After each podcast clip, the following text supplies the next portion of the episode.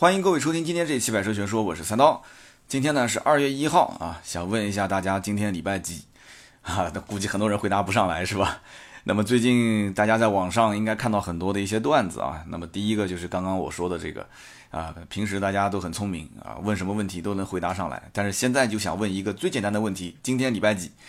那么除了这个以外呢，最近也有一个段子特别火啊，就是说啊，一觉睡醒的时候发现假期还有三天，再一觉睡醒的时候发现假期变成了五天。再一觉睡醒，发现假期又变成了十四天啊！现在不敢睡觉了，再一睡醒就 就要退休了，是吧？的确啊，这一次也是这么多年来非常呃难遇的一次，就是过年的假期啊一直在往后延。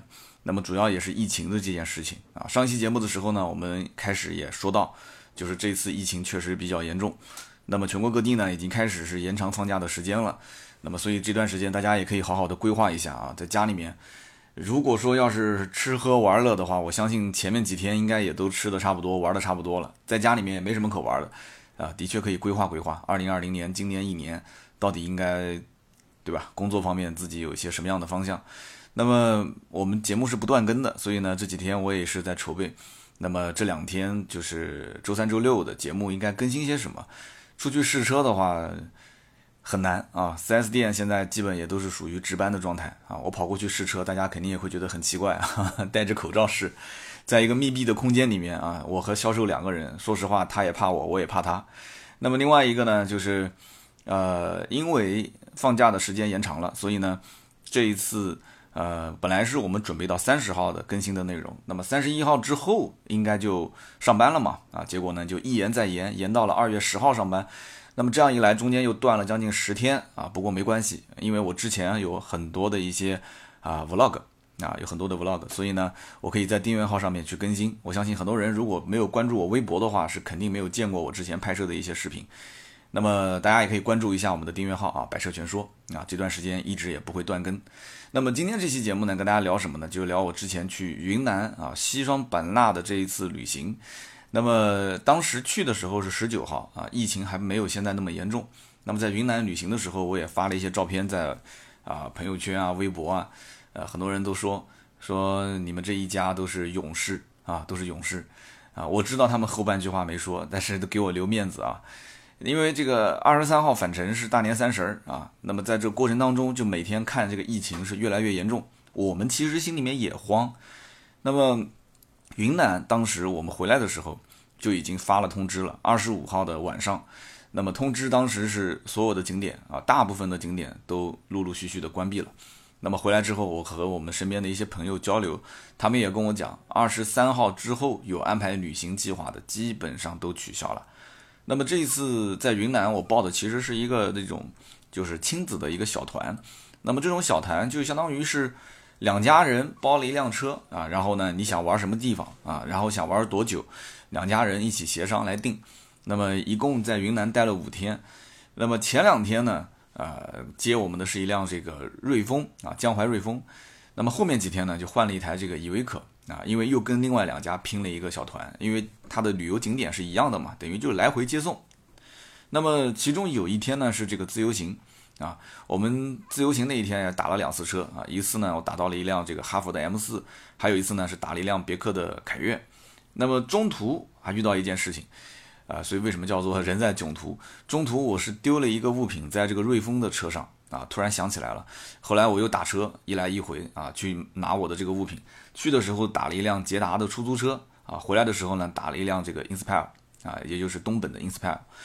那么今天这期节目跟大家就是分享一下，就是在这一次云南之行啊当中，那么我遇到的这些车和这些车主啊，跟他们聊天的这个故事。那么十九号当天呢，从南京飞到西双版纳，当时是要经停到昆明。那么在昆明转机的时候，我看我的这个媳妇儿这个脸色就有点不太开心啊，我就问她怎么回事，她跟我讲，她说这个途牛啊，因为我们报名是在途牛报的嘛，她说途牛平时的服务都还可以，但是不知道这次为什么。服务就不行，我问他怎么回事，他说到现在为止啊，就是我们落地的这个接我们的人联系方式都没有。我说不可能呀，因为我们飞到昆明的时候，昆明呃就是等于换架飞机啊，中间不等，就就把飞机等于从从这个门进去，从那个门再再出来之后再从那个门进。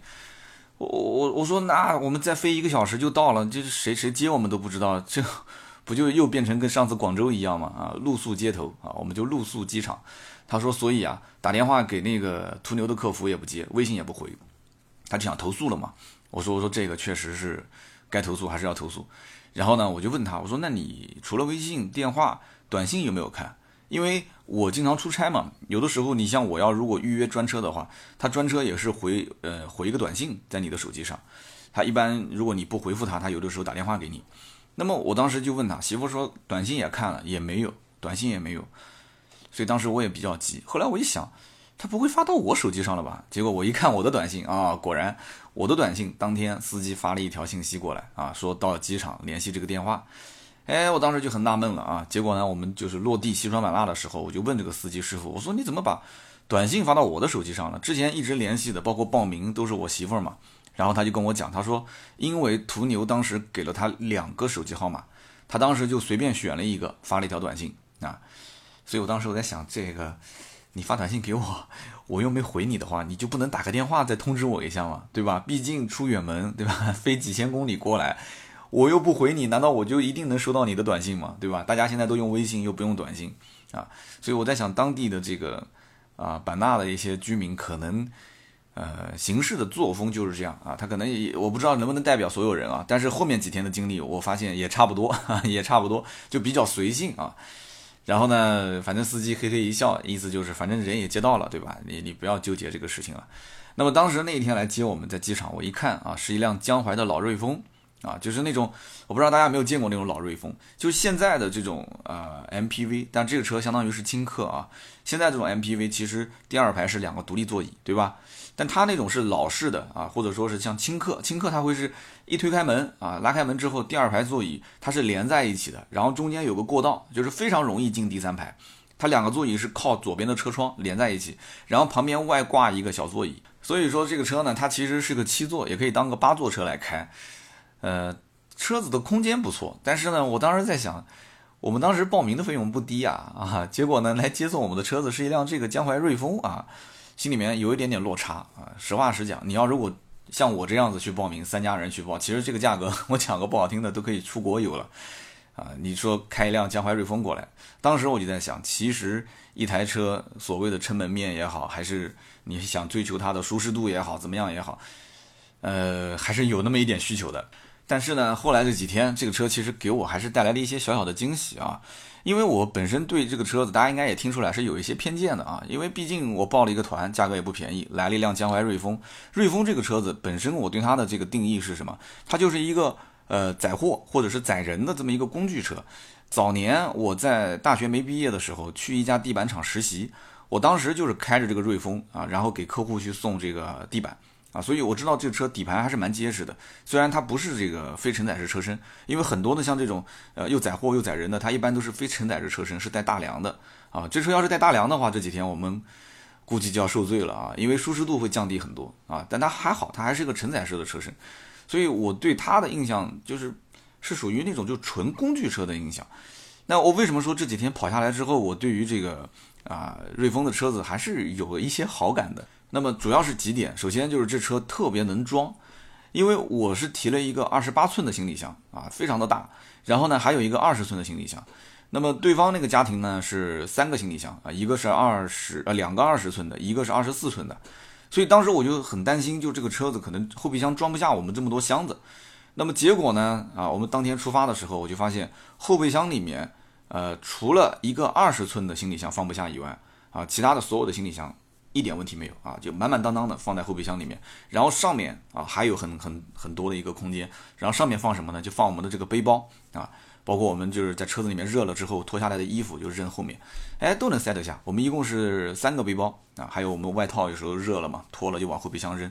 所以这个车的装载空间我觉得真的还是蛮惊人的，因为大家都知道一般的家里面的 MPV 啊，呃如果是把第三排座椅立起来之后。啊，包括一些七座的 SUV，那后备箱里面基本上是放不下什么东西的。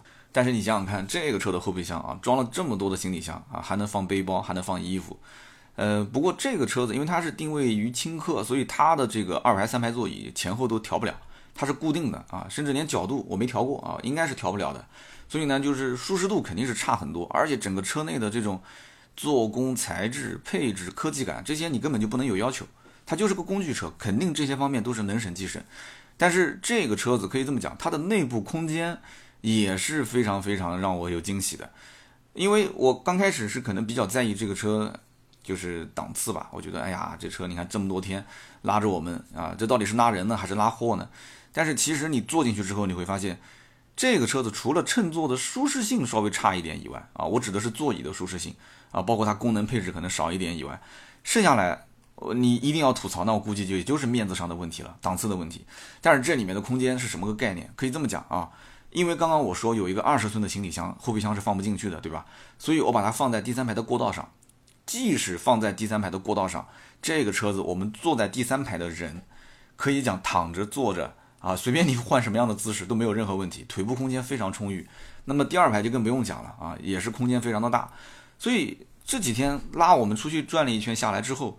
我对这个车子就开始有了一些想法，就是说，如果啊，如果有一天家里面想要一台车，可以拉七八个人出门啊，仅仅就是一辆工具车，哎，我觉得没有必要去买什么奥德赛啊、爱丽绅啊这些车，有什么必要呢？对不对？这车如果仅仅是个工具车，完全可以去买一台像这种瑞风，对吧？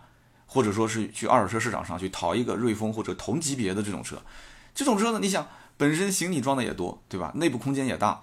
如果是淘一台二手车，那就更便宜了。你像他们这种车，比较高强度的，常年在外面去去拉客户啊、跑啊，这种车子车况不一定差，因为它常年就是在这种固定的路线上跑，可能它的公里数是多一些。但是这个老板也不想让这个车子平时总是出故障，因为他这个车子肯定是要去，要要要去赚钱。你如果天天在修理厂，他就赚不到钱了，所以他一定也是要买那种比较省心的车。而且也比较勤于保养，哎，对吧？他车子只要一坏，他就挣不到钱。所以这种车公里数多，将来一旦开个几年，二十万公里或者二十多万公里、三十万公里退下来，我花个几万块钱，小几万块钱，我把它买回来，哎，那不是挺好吗？也挺香的，对不对？什么配置少一点，科技感差一点，什么门面的问题，无所谓啊，无所谓，真的无所谓。这车只要能找到个地方停，只要能找个地方停，平时该用的时候拿出来用就可以了。但是后来我也想了想，就是这个车确实就是讲的是瑞风啊，我不是给他做宣传啊。这个车确实配置实在是太低了。这车如果我记得没错的话，应该就是个 ABS，应该连车身稳定系统都没有，甚至可能连气囊都没有啊。气囊应该有，但是很少啊。所以呢，大家要去了解一下就知道了。就是我的意思是这一类的车型，就是十来万块钱的这种车，然后很多的一些就是之前当成工具车用来用的啊。如果在二手车市场上去淘一辆几万块钱，哎，我这几天体验下来，我感觉。还可以啊，但是呢，怎么说？这几天我也发现这车子估计多多少少还是会有些问题。你像它的那个侧滑门啊，我问那个司机有没有经常修，他说没有怎么修，就是那个门不太好关，不太好开。的确也是啊，那个侧滑门这两天确实有点不利索啊，深有体会。那么这就是我们前面两天遇到的第一辆车。那么后来呢，因为跟另外两家人又拼了一个团嘛，呃，到了几个景点啊，那么换了一辆十七座的一个依维柯。啊，当时我一看这个依维柯啊，尾标是南京依维柯，我还挺亲切的啊。这个车的型号应该是威尼斯之旅啊，我后来上网查了一下，应该是这样的。因为大部分的依维柯它的后面的这个尾箱啊，它因为要装货嘛，所以看到很多的一些快递公司都是喜欢用这种车，它都是双开啊，两个手双开门。但这个车呢，它的这个尾箱它是呃后备箱，相当于是后备箱吧，它是上开，它是往上掀的啊。这个车子呢，我要吐槽的两点啊，第一点就是它的后备箱，第二点就是它的安全带啊。为什么呢？我要吐槽，因为这车子，你看我上车之后坐下来系上安全带，我就发现这个噩梦已经开始了。这个安全带的拉紧器非常非常的干涩啊，或者说非常的紧。我当时发了个微博，我说这个就跟那个健身房里面的那个拉力器一样的啊，就是练那个扩胸肌的那种。真的就它完全不是我们平时私家车上下车那种，就是安全带轻轻一拉，然后一扣，咔嚓啊，一气呵成。你想都不用想，在这个依维柯上面，你想一气呵成，那那我佩服你啊，我佩服你，真的是非常非常的紧啊。我一个大老爷们儿，一只手拉，一只手拽，我才能把这个安全带啊拉到一个合适的长度，然后卡在卡扣上面。然后卡上去之后，也让我非常的无语啊。为什么呢？左边的这个安全带的卡扣，它是延伸出来的，它就像根棍子一样的延伸出来，很长的一节，所以安全带卡上去之后，这个卡扣啊，它就一直顶在我的左边的腹部。我的个天！所以这一路上就是我就换各种姿势坐啊，就是躺着，就是斜着、歪着，反正就各种姿势都不行。就是这个安全带，反正卡扣就一直顶在这个地方。所以，哎，这个我我就在想，通过这个细节，我就想问南汽啊，这个南京这边造车，南汽的这个依维柯造了这么多年，就连这么个安全带这么简单的细节就不能优化一下吗？就我在想，就不管是零配件的这种供应商的问题，还是说是依维柯的厂商，他要求是这么设计的，我不管，我就想问一问厂家的领导，就是您自己有做过自己家的依维柯吗？啊，对吧？或者我想问问工程师，工程师你有做过你自己家的这个依维柯吗？就这种情况，你想我们一车人在车上一聊天一沟通，都在吐槽这个安全带的卡扣的问题。我之前打车打到一辆奔腾的那个 B 五零，之前也遇到这个事情，就是副驾驶包括主驾驶那个安全带卡扣。它摸不到，它在你的身子的后面，而且非常的浅，非常的浅，就是凹在里面。然后你用手去去找，找半天找不到。然后我跟那个司机聊，我说是不是其他乘客也这样？他说：“哎呦，上车吐槽这个安全带卡扣的人多了。”所以我我就想问问这些厂家，真的就这么简单的一件事情都做不好，你还造什么车呢？哈，你还造什么车？我就想问。然后这个车呢，依维柯看起来确实很大，它定位也是轻客，然后它的这个后备箱也是我要吐槽的点。就是这么大的一个轻客，它的后备箱的这个位置就非常非常小，可以放行李。但当然有人肯定要说的，说这个哎三刀，那你没有坐过考斯特吗？考斯特连后备箱都没有呢，对吧？行李都是放车上。呃，这个当时我第一次去坐考斯特也是有过这样的一个疑问，就是为什么要把行李放在车上？然后呢，这个车子它后备箱小也就算了，关键问题就是它那个后备箱啊，它还很深，所以就会导致什么呢？行李一定要把它提起来，然后侧着。再把它放进去，提起来侧着放进去会遇到什么问题呢？就是行李箱的那个侧面就会来来回回去刮擦它那个后备箱的门边啊。你门边上如果要有个什么保护条也就算了，关键是没有，就是硬生生的刮擦。所以我新买的行李箱啊，然后上面就刮的全是划痕啊，到现在都有，上面全是划痕，我看到我都肉疼啊。所以呢，这就是我们后来第二次遇到的一个这个依维柯。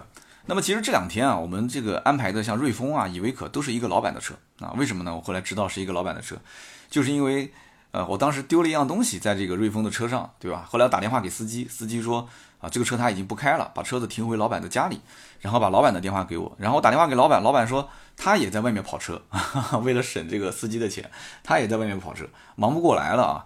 然后呢，他让我晚上去他们家啊去拿这个东西。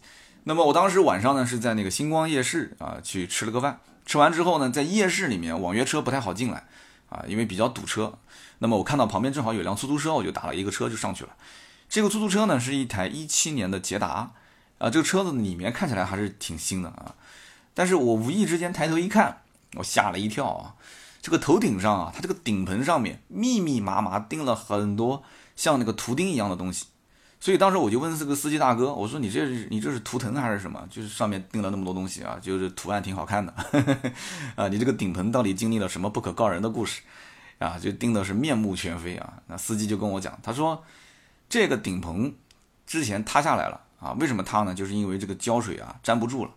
我说那这是车子质量问题啊，你得你得要到 4S 店要说法。他说这要什么说法呢？他说呢，满大街的车基本上都是这样。哎，我当时就觉得很奇怪，这满大街的车都是这样的。他说这边的出租车大部分都是大众，他说大众的这个车基本上两三年啊，顶棚是必塌。然后我就问他，我说那这个是到底什么原因呢？对吧？其他地方也没听说有这种情况。他说这个应该是跟当地的气候有关啊，因为这个西双版纳当地呢最热的时候四十多度啊，夏天非常热，而且又是高温又是多雨。那么另外呢，就是他们这个地方干湿季非常分明啊，但是四季不分明。所以说他们就觉得这个顶棚脱胶应该不跟厂家的质量相关，应该是跟当地的气候相关，所以也没有人去找 4S 店去要说法，就直接找个钉子啊就给它钉上去了。那么丑是丑了一点，但是一劳永逸啊。所以我我当时下车还抬头看了一眼啊，我这个人有一点点轻微的这种啊密集恐惧症，所以呢当时我看到这个密密麻麻的钉子，我就在想，说这个钉子要哪天掉了一颗在这个座位上，然后乘客一屁股坐上去。这这个这个这个到怎么办呢？对吧？到时候赔偿的钱可能比修车的钱还贵。那么这个捷达的出租车司机呢，带我带到老板的家的小区啊，一进小区门我就惊呆了，我看到了一辆外国牌照的途锐，而且这个牌照是四个九。我当时见到老板，我就跟他寒暄，我说：“管，你这个是高档小区啊，你这住的肯定很多都是在这个境外做生意的大老板。”然后这个租车公司老板一看到我就笑，他说：“你是不是一进门就看到那台老挝牌照的车了？”我说：“对对对对对，啊，那个黄色的牌照是老挝的牌照。”然后呢，这个老板就跟我讲，他说：“其实啊，你呢要是有钱，你去老挝那边开个公司做投资，这种牌照其实不稀奇啊，你肯定也能搞得到啊。”他跟我讲说，前几年其实，在西双版纳的老挝人是挺多的，但是现在大部分都已经回去了。那么中国人在老挝做生意的很多。然后他说：“这个听讲我们从星光夜市过来嘛，他说这个你有没有看到在夜市就是最中心的地段有一个售楼处啊？”我说：“我看到了，我还进去看了一下。”卖那个老挝的房子，他说对啊，多少钱？我说六千多吧一个平方。然后老板意味深长的笑了笑，他说你看那边的房子比西双版纳的房子还要便宜。他说如果你要是早两年在西双版纳买两套房子，你现在再卖掉的话，你至少能少奋斗十年啊。然后老板讲说，因为这个地方呢，老百姓平均收入比较低，基本就是三四千块钱，所以房价几年前就是四五千、五六千嘛，现在已经涨到一万多了啊，很多地方都是一万多啊，基本上。大部分就好一点的地段都八九千块钱，然后呢，浙江啊、东北啊，很多老板喜欢在这个地方买房子，这个价格都是炒上去的。我当时有点想不通，我说这东北的老铁怎么喜欢跑西双版纳来买？这这么远，对吧？景色景色也没有三亚好，他不都是喜欢去海南买房吗？怎么跑西双版纳？然后老板哈哈一笑啊，他说，因为这个地方暖和，哎，这个理由很充分啊，因为这个地方常年都很暖和。那么跟这个老板聊了几句之后呢，这个老板也很热情啊，把我们一直送到小区门口啊，站在街边跟我接着聊，说陪我一起等车。结果呢，打了一辆车，我也没来得及看手机啊，结果一辆车子停在我面前，我一看，我的个天，打了一台本田的 Inspire 啊，就是东本的 Inspire，就等于就是雅阁的兄弟车型嘛。我上车一看啊，是个女司机。再一看呢，这个车内的配置啊，是一台燃油版的顶配车型啊，二十一万多的版本。我的个天哪！我在想这，因为我在西双版纳已经待了好几天了，我在路上一直在观察。其实版纳当地的车大部分都是十到十五万区间的偏多啊，当地老百姓本身收入啊各方面也在那边摆着。那么这个女司机开着一个东本的 Inspire 过来当网约车，所以一定是兼职。我当时在想啊，所以在路上我就很好奇，我就跟这个女司机就聊天啊，然后刀嫂他们就坐后面。然后呢，先是跟他聊这个车啊，女司机就跟我讲，他说当时买这个车的时候也没有多想啊，预算是二十多万，反正就是这么多的预算，然后呢就想买一辆省心一点的车子，然后云南这边呢山也比较多，想动力稍微好一点，其他没什么要求。然后看到最后都不知道自己买什么车了，然后最后逛到这一家店，然后销售讲说这个新款啊，当时一分钱优惠也没有，他看这个外形也不错，而且关键是有现货，可以直接提。我问他，我说那就就就这么简单？他说：“对啊，就这么简单，可以直接提，样子也不错，而且本身本田这个牌子不也挺好嘛，也挺省心。”他说他还不懂车，反正看来看去看到最后就是买了这么一个车。所以我在想，其实还是有很多很多人根本不上网，也不看车评，甚至于他们对于买车这件事情根本就不在于它些什么配置啊、性能啊，是比这比那的。真正比这比那的都是男同胞，都是那些天天上网的那个男同胞。男人对车子好像天生就有好感，就女性这些消费者。真的买车就跟买衣服没什么区别，然后在车上我就跟他聊，我说：“那你当时买这个还是个顶配，你你应该看中的是它的那个主动安全配置比较丰富吧？”他问我什什什么叫做主动安全？我跟他解释了一下啊，什么车道偏离预警、车道保持，然后他说：“哎呦，怪不得，他说之前在路上开开的好好的，然后这车子总是报警啊，然后他一开始也不知道这是什么回事，以为是出故障了，然后跑到 4S 店问销售，销售也是跟他解释，就跟我刚刚讲的一样，说什么什么偏离预警。”然后我就跟他讲，你教我怎么把它关掉，然后他就把这些功能全部给关了。我说，那你要把这些功能都给关了，你当时买个低配不就行了吗？对不对？这些功能都是要钱的啊。他说我也不懂，反正当时销售讲这个白色有车有现货，我看的也挺好，我就直接提了。所以真的有的时候啊，我现在回想起当时我卖车的情况，这样的客户还不少，真的是不少。所以所谓的什么评测车评，什么这个新闻 写稿子。意义大不大？你看看这个女司机你就知道了。但是品牌力的影响还是对她有的，因为她再怎么随便买，她至少知道是个本田，对吧？然后身边人也跟她讲说日本车相对来讲省心一点，所以这个模糊的品牌力的概念，我觉得还是非常非常有用的。有的时候当一个人在选车，最后选来选去很纠结，啊，就说啊算了，我就买这个车吧，我也不看了，什么配置高低啊，什么我也不看了，往往就是对于它的品牌之前的这种美誉度啊，它会有一定的要求。那么因为送我们去酒店的路比较长啊，然后媳妇儿看我跟他聊得嗨，然后他也跑进来聊了，然后他们俩年纪也差不多，女司机呢，呃，讲起来还是我媳妇儿老乡啊，因为我媳妇儿出生在湖南，那么这个女司机也是湖南，跟父母当时一起来到了西双版纳啊，就定居在这个地方。那么他就跟我们讲，他家里面呢，现在这个生意没有以前做的那么好了。然后呢，他现在的这个职责就是在家带孩子。这孩子呢，每天上午要送去上学，中午还要接回来。那么他白天就要做饭，对吧？中午吃顿饭之后呢，再把他送到学校，下午还要再把他接回来，晚上还要辅导功课。所以这个女司机她只能是利用有限的时间出来跑滴滴。啊，晚上呢就有有比较充沛的时间，他可以出来跑。然后这段时间又是旺季，对吧？旅游的旺季。当然了，后来二十五号之后景点关闭，这对他肯定也是有影响。所以呢，他就是觉得这份工作相对比较自由，能赚一点是一点，哎，就大概是这么个情况。所以呢，后来我想了一下，类似像他这样的情况其实也有啊。你比方说像自由行的那一天，我也遇到过一次。那天下午我们是逛了一个景点，逛完之后呢，我准备打车去夜市。然后呢，打滴滴呢，滴滴上面显示我前面排队有八个人，然后呢，价格是十八块五，呃，价格也不是很贵啊，但是呢，要等等很久，所以我当时在想，反正看到出租车我就直接拦了。就这个时候，旁边过来一台，啊，一台黑车，啊，是一辆别克的凯越，然后这个呢是一个中年男人，然后他就问我说，哎，这个你准备去哪儿啊？我说我去星光夜市，他说我顺路，我当时就在想，怎么会这么巧呢？啊？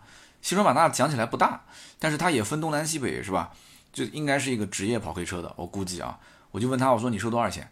他反过来问我，他说你你给多少钱？我心想，我给多少钱？我说那我再打滴滴，滴滴上面是十五块钱啊，就我是随口说的啊，因为他不是显示十八块五嘛，我说十五块钱。他说那行，啊，就这个价上。那我胆子也大，是吧？我心想，我跟我老婆孩子三个人，对吧？就是，对吧？就是两拳难敌我们六腿，对不对？所以我当时想，我们三个人大白天的怕什么呢？上呗。所以我就上了，上车之后呢，我干一件什么事情呢？我就是把导航打开。我倒不是怕他帮我绕路，因为这个价格都谈好的，你绕就绕也无所谓。我主要是怕他把我带到一些荒郊野岭的地方啊。你如果不按照我导航的路线走，那你肯定是有鬼，你肯定是有问题啊。我可以及早的发现。所以呢，当时我就一直开着导航啊，但是我把导航的声音给关了，我就一直看着啊，是不是按照这个路线走？你别把我带到什么荒郊野岭去，对吧？就哪怕你到时候你就是帮我绕一点路送到当地。然后呢，你你你宰我一下，你对吧？十五块钱改口收三十块钱啊，我也认了，我也不跟你在意这点点小钱，你只要能把我安全送达就可以了啊。所以呢，就路上我就跟司机在这聊天，也想探探口风啊。然后呢，他问我说：“你来了这个西双版纳来几天啦？”我我明明才来了两天，我说我来了四五天了。然后他说：“哦，这边好不好玩啊？”我说：“我都是朋友带着我玩的啊，我朋友是是在哪边哪边啊，对吧？昆明的啊，关系都非常好，对吧？然后呢，在西双版纳我也待了几天，昆明也待了几天，在当地我也认识人啊。”所以呢，就就透露点信息给他，虽然我也我也不知道他信不信我，但是最起码给自己壮壮胆子，对吧？你这是一家三口在这边，你说你连个熟人都没有，对吧？遇到点事情，我至少当地有认识的人啊，你就不敢动我，我也不知道有没有用啊，反正就跟他这么闲聊。那么在路上呢，他也跟我聊到，就是说，呃，现在是旅游旺季，这一段路就是我用我的车带你十五块钱，这真的已经是非常非常低，再过两天绝对不可能有这种收费。他说这一段路。呃，真正就是过年期间的时候，说像他们这样的跑要多少钱？要四十啊，要四十块钱。他说那个时候你用打车软件，你根本打不到车。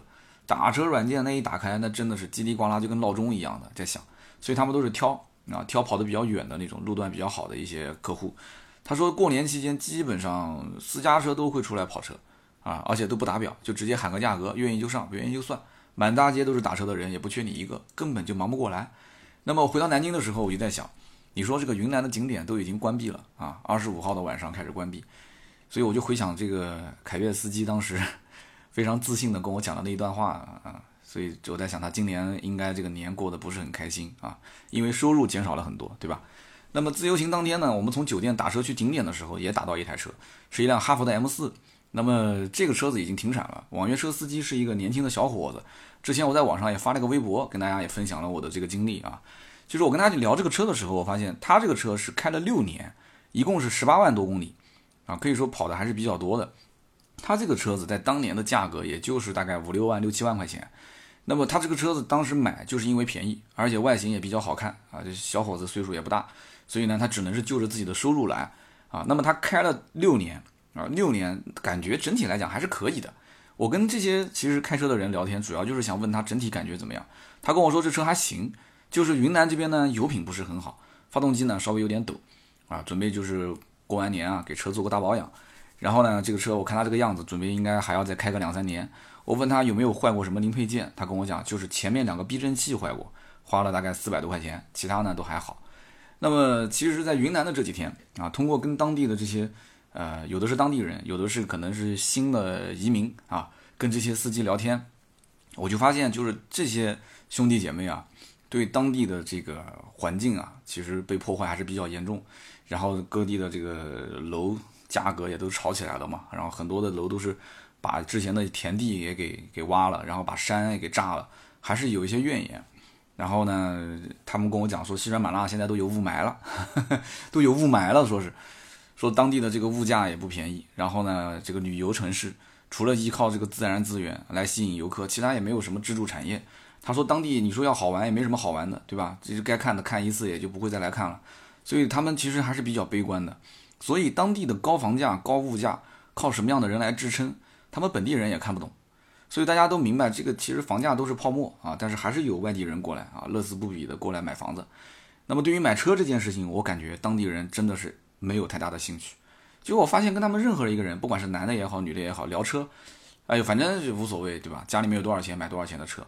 之前我在一个这个傣族的一个山寨里面，我看到各家各户买的车，我还特意都拍了照片。他们我感觉就是没有任何忠诚度，就是什么品牌都有，几乎每一家停的车。不是说车型不一样，是连品牌都不一样，都几乎没有重样。一个小小的一个村寨，走一圈估计也就二十分钟。这个村寨子里面停了大概停了有十几辆车，有国产的，有日韩的，有德系的，有美系的，什么样的车都有。然但是价位基本都是在十多万啊上下。所以呢，今天这期节目呢，就跟大家分享一下，就是我在云南之行遇到的那些车，遇到的那些事情。那么过年期间呢，就当个故事啊，大家也就是听个乐。那么节目最后呢，也是欢迎大家啊多多的留言交流啊，大家可以说一说自己对于啊那些旅行城市啊，就是遇到的那些人那些事啊，好玩的故事都可以说一说。评论留言呢是对主播最大的支持，我们也会在每期节目的下方抽取三位，赠送价值一百六十八元的芥末绿燃油添加剂一瓶。那么好，那么我还是接着上一期节目的留言互动啊。上一期节目呢，我们聊的是这个疫情背景下这个对于车市的一些影响。那么我看到有一位叫做小巷子里的猛汉子，他说：“啊，我是预定好的武汉的这个工厂生产的车，我过完年之后想去退车，为什么呢？我心里面觉得不太舒服，啊，就是我不知道大家有没有人过年之前订的车还没提的啊？就我我觉得看到这条留言，我心里面也也不是很舒服。首先一点就是现在 4S 店退车非常的难啊，定金已经交了之后，你再想退很难。第二一点呢，就是。”武汉其实是挺值得同情的一个城市啊，因为这个城市疫情比其他的地方都要严重一些。那么这个兄弟又说武汉的车会不会这个怎么样怎么样啊？心里面有点膈应。哎，怎么说呢？我就不评价了，反正我不知道大家是怎么想的，所以这条留言我想读给大家听一听，看看大家的一些看法。那么下面一位听友呢，啊，叫做沉思者的大陆，他说，呃，我预测二零二零年车市应该会继续下滑。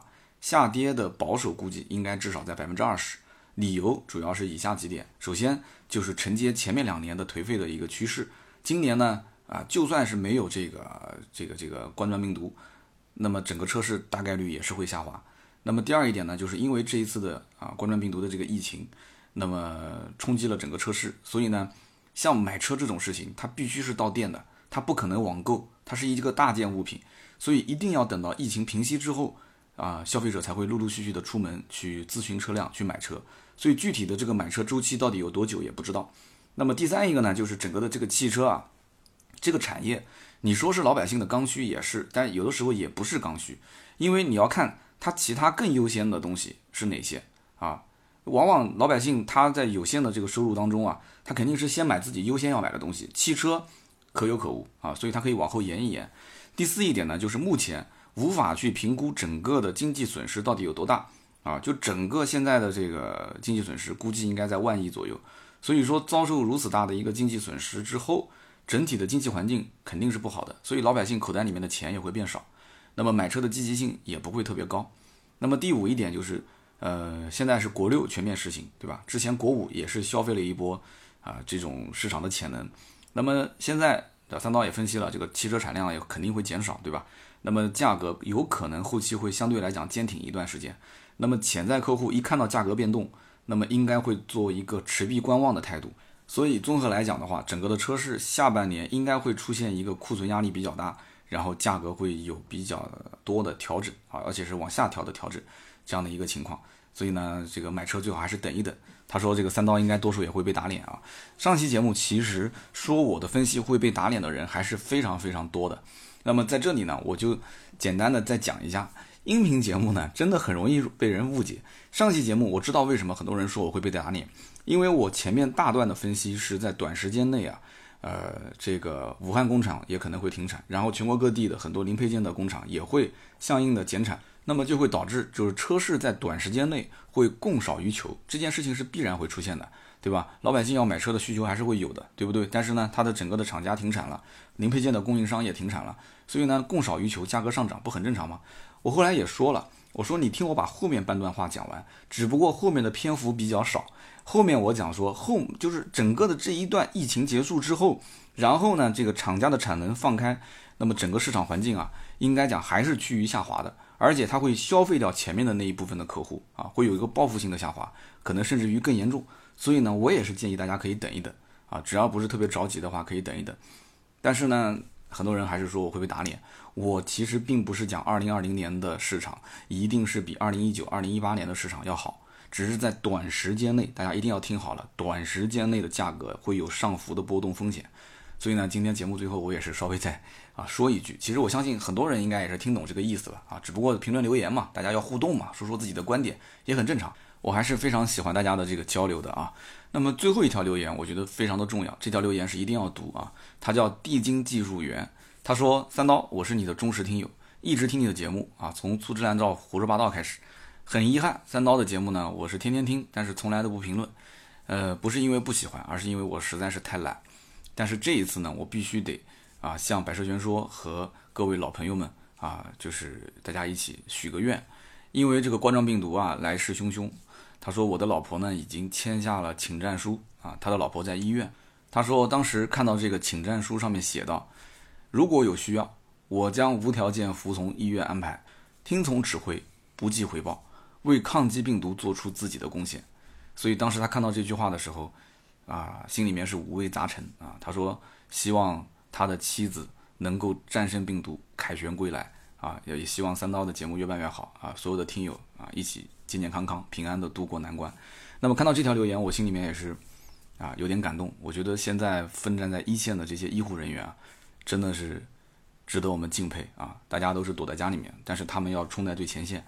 那么这一场疫情呢，真的，呃，只能说是大家齐心协力吧，希望它能早日结束。完了之后呢，我们最后节目还是要提醒一下。呃，在家里面呢，早点休息啊，提升自己的免疫力。然后另外呢，就是勤洗手啊，出门一定要戴口罩。那么少聚会，少串门，在家里面听听节目，我觉得也是挺好的。那么好，以上就是今天节目的所有的内容。那么听到最后的都是老铁啊，还是那句话，我们的节目呢不断更啊，也是希望大家多多支持我们，多多留言评论。如果想跟我们联系的话，也可以加我们的微信啊，四六四幺五二五四。好的，今天这期就到这里，我们下一期接着聊，拜拜。